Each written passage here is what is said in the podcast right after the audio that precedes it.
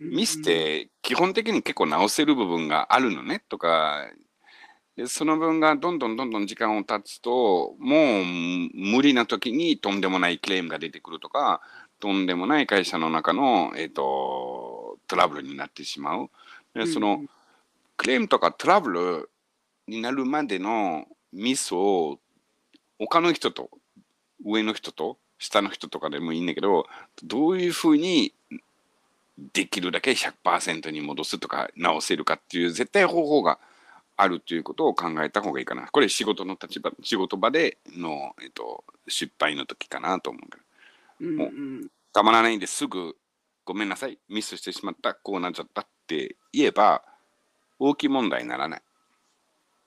うん、私はだからやっぱりミス、ミス、同僚がいるといいなと思うけどね。あの一人の場合はあそうね、クライアントに迷惑かかるので、やっちゃったっていう時って、うんうんうん、あーってなるんだけど、いや、殺されるわけじゃないと思って、いつも。そうそうそう。うん、いや、別にこれで死んじゃうわけじゃない。よしと思って、うん、でもダミアンが言った通り、やっぱりね、変に言い訳を考えたり、あのするよりは、まずは状況を説明するのがいいと思うんだけど、私は許される限りは朝一で連絡してます。そうだね。うん、一日のね終わりってみんなちょっと疲れてるし、うんうん、あのもう一日過ごしていろんなことがあるじゃない？頭の中に、うん、その時にまたこいつ問題持ってきたみたいになっちゃうよりは朝のまだこうみんな元気な時にそうそうそうそう。怒る怒られるよ。怒られるけどなんか朝の方がこう勇気を持って言いやすいっていうかね私はだからなんかやってしまった時はあとはメールでメールで連絡はしないです。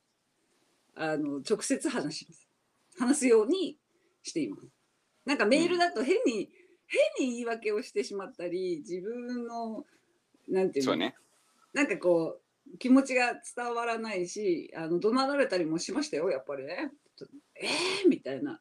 だけどあの直接話すことによって相手の温度も伝分かるしあの、うん、まあ謝り倒してとにかくじゃあ、えっと、どうしましょうみたいな話に持っていくんだけどやっぱりごまかさない方がいいよね。時間はかけない、う。ん、あの、うん、変にほとぼりが冷めるのを待たない方がいいかもしれない、失敗した時は。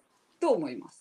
ダミアン・パスカルごめんなさいいえいえいえ。ちょっと田舎の方で電波が悪くて途中切れてしまって2人の声は聞こえてたんですけれどもあの僕の声が入らなくなってしまったようで失礼しました。失敗の話をしてる時に失敗するってどういうことやねんって話なんですけど。いいじゃんいいじゃん。完璧じゃん。完璧なタイミングです。なので、はい、あのちゃんと聞こえてました。失敗したらすぐに謝るってことでしたよね。ごめんなさい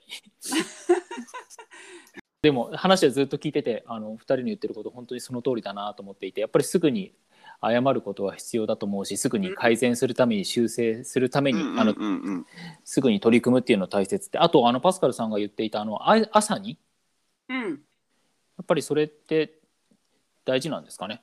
なんか私はそう思うなんか一日の終わりでギリギリまでやるよりは確かに朝一で嫌な話をするのもあれなんだけど、なんかポジティブに転換しやすいっていうかこ自分にとっても生きづらい。それだったら謝って夕方で何もその日はできないわけじゃないですか。そうすると寝つきも悪いでしょ？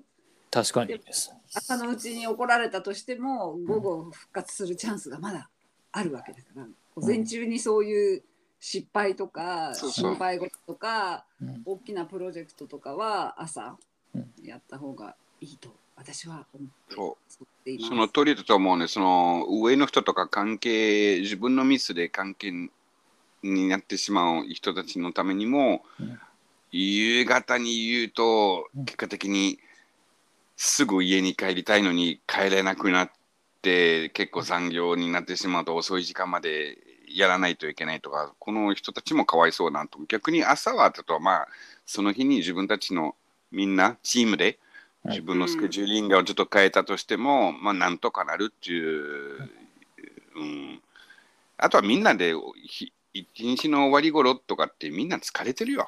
みんな中収録はなくなってるから、もうみんな中収録がある午前中に、うん、話した方がいいと思うね。うん。ってことはやはりもうまとめると本当失敗したらとにかくすぐに、えー改善するうん。修正するっていうことに、うん。えー着手した方がいいってことですよね。後回しにし。ないで。す。はい、うん。